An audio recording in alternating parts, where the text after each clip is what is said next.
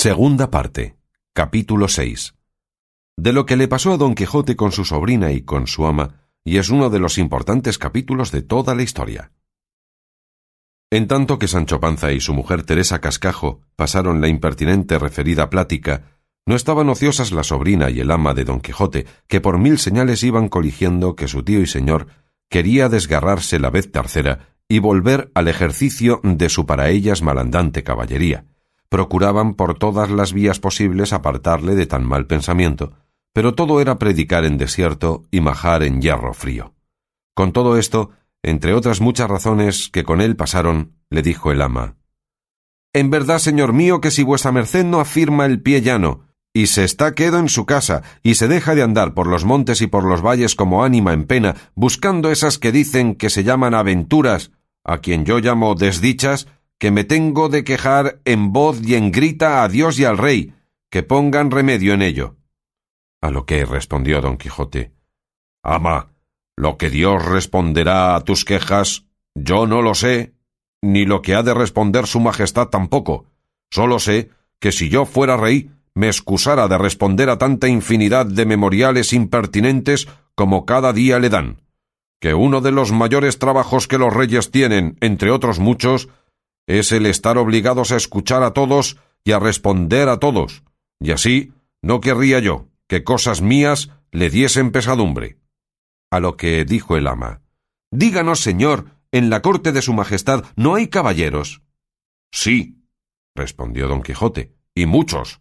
y es razón que los haya para adorno de la grandeza de los príncipes y para ostentación de la majestad real.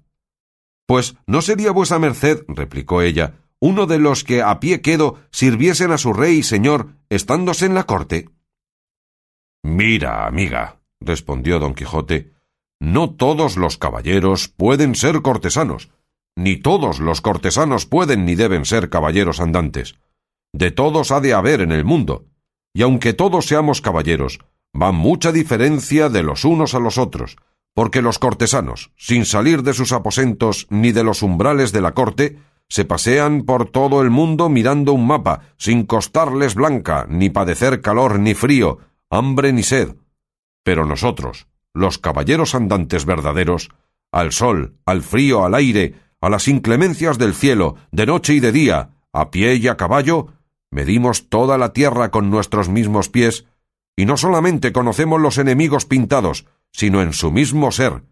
y en todo trance y en toda ocasión los acometemos sin mirar en niñerías ni en las leyes de los desafíos, si lleva o no lleva más corta la lanza o la espada, si trae sobre sí reliquias o algún engaño encubierto, si ha de partir y hacer tajadas el sol o no, con otras ceremonias de este jaez que se usan en los desafíos particulares de persona a persona, que tú no sabes y yo sí. Y has de saber más,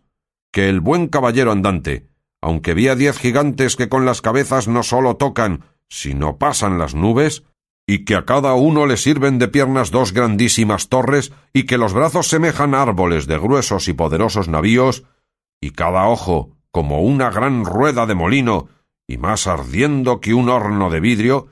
no le han de espantar en manera alguna, antes, con gentil continente y con intrépido corazón, los ha de acometer y embestir, y si fuere posible, vencerlos y desbaratarlos en un pequeño instante, aunque viniesen armados de unas conchas de un cierto pescado que dicen que son más duras que si fuesen de diamantes, y en lugar de espadas trujesen cuchillos tajantes de damasquino acero, o porras ferradas con puntas asimismo de acero, como yo las he visto más de dos veces. Todo esto he dicho, ama mía, porque veas la diferencia que hay de unos caballeros a otros,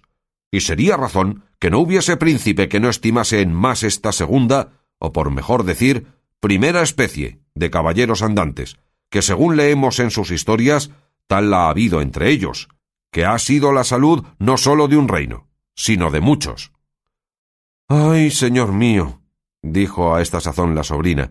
advierta vuestra merced que todo eso que dice de los caballeros andantes es fábula y mentira, y sus historias, ya que no las quemasen, merecían que a cada una se las echase un San Benito o alguna señal en que fuese conocida por infame y por gastadora de las buenas costumbres. Por el Dios que me sustenta, dijo don Quijote, que si no fueras mi sobrina derechamente, como hija de mi misma hermana, que había de hacer un tal castigo en ti por la blasfemia que has dicho, que sonara por todo el mundo. ¿Cómo que es posible que una rapaza que apenas sabe menear doce palillos de randas se atreva a poner lengua y a censurar las historias de los caballeros andantes? ¿Qué dijera el señor Amadís si lo tal oyera? Pero a buen seguro que él te perdonara, porque fue el más humilde y cortés caballero de su tiempo, y demás grande amparador de las doncellas. Mas tal te pudiera haber oído que no te fuera bien de ello, que no todos son corteses ni bien mirados, algunos hay follones y descomedidos, ni todos los que se llaman caballeros lo son de todo en todo, que unos son de oro, otros de alquimia, y todos parecen caballeros, pero no todos pueden estar al toque de la piedra de la verdad. Hombres bajos hay que revientan por parecer caballeros, y caballeros altos hay que parece que aposta mueren por parecer hombres bajos. Aquellos se levantan o con la ambición o con la virtud. Estos se abajan o con la flojedad o con el vicio. Y es menester aprovecharnos del conocimiento discreto para distinguir estas dos maneras de caballeros tan parecidos en los nombres y tan distantes en las acciones. Válame Dios, dijo la sobrina, que sepa vuestra merced tanto, señor tío, que si fuese menester en una necesidad podría subir en un púlpito e irse a predicar por esas calles, y que con todo esto dé en una ceguera tan grande y en una sandez tan conocida, que se dé a entender que es valiente siendo viejo, que tiene fuerzas estando enfermo, y que endereza tuertos estando por la edad agobiado, y sobre todo que es caballero no lo siendo, porque aunque lo puedan ser los hidalgos, no lo son los pobres. Tienes mucha razón, sobrina, en lo que dices, respondió don Quijote, y cosas te pudiera yo decir cerca de los linajes que te admiraran, pero no por mezclar lo divino con lo humano no las digo. Mirad, amigas, a cuatro suertes de linajes y estadme atentas, se pueden reducir todos los que hay en el mundo, que son estas. Unos que tuvieron principios humildes y se fueron extendiendo y dilatando hasta llegar a una suma grandeza. Otros que tuvieron principios grandes y los fueron conservando y los conservan y mantienen en el ser que comenzaron.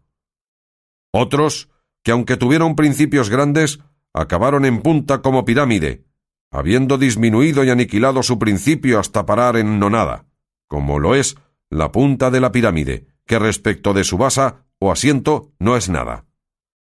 Otros hay, y estos son los más, que ni tuvieron principio bueno ni razonable medio, y así tendrán el fin sin nombre, como linaje de la gente plebeya y ordinaria. De los primeros, que tuvieron principio humilde y subieron a la grandeza que ahora conservan, te sirva de ejemplo la casa otomana, que de un humilde y bajo pastor que le dio principio está en la cumbre que le vemos. Del segundo linaje, que tuvo principio en grandeza y la conserva sin aumentarla, serán ejemplos muchos príncipes, que por herencia lo son, y se conservan en ella, sin aumentarla ni disminuirla, conteniéndose en los límites de sus estados pacíficamente. De los que comenzaron grandes y acabaron en punta, hay millares de ejemplos, porque todos los faraones y Ptolomeos de Egipto, los césares de Roma, con toda la caterva, si es que se le puede dar este nombre, de infinitos príncipes, monarcas, señores, medos, asirios, persas, griegos y bárbaros, todos estos linajes y señoríos han acabado en punta y en nonada. Así ellos como los que les dieron principio, pues no será posible hallar ahora ninguno de sus descendientes, y si le hallásemos, sería en bajo y humilde estado. Del linaje plebeyo no tengo que decir, sino que sirve sólo de acrecentar el número de los que viven, sin que merezcan otra fama ni otro elogio sus grandezas. De todo lo dicho, quiero que infiráis bobas mías, que es grande la confusión que hay entre los linajes, y que solos aquellos parecen grandes y ilustres, que lo muestran en la virtud y en la riqueza y liberalidad de sus dueños. Dije virtudes, riquezas y liberalidades, porque el grande que fuere vicioso será vicioso grande, y el rico no liberal será un avaro mendigo, que al poseedor de las riquezas no le hace dichoso el tenerlas, sino el gastarlas, y no el gastarlas como quiera, sino el saberlas bien gastar. Al caballero pobre no le queda otro camino para mostrar que es caballero sino el de la virtud, siendo afable, bien criado, cortés y comedido y oficioso, no soberbio, no arrogante, no murmurador, y sobre todo caritativo, que con dos maravedís que con ánimo alegre dé al pobre, se mostrará tan liberal como el que a campana herida da limosna, y no habrá quien le vea adornado de las referidas virtudes que, aunque no le conozca, deje de juzgarle y tenerle por de buena casta, y el no serlo sería un milagro. Y siempre la alabanza fue premio de la virtud, y los virtuosos no pueden dejar de ser alabados.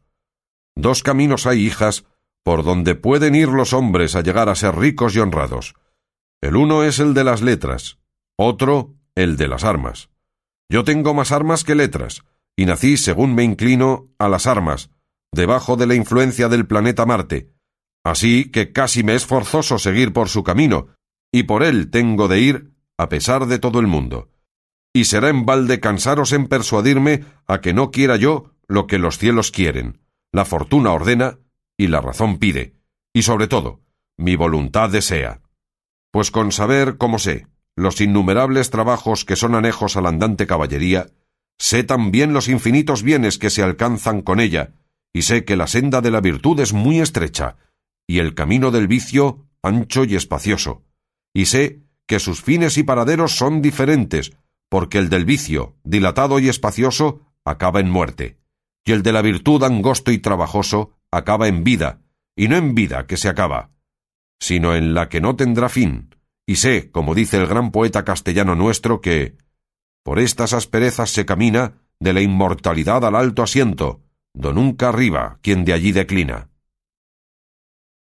Ay, desdichada de mí, dijo la sobrina, que también mi señor es poeta, todo lo sabe, todo lo alcanza. Yo apostaré que si quisiera ser albañil, que supiera fabricar una casa como una jaula.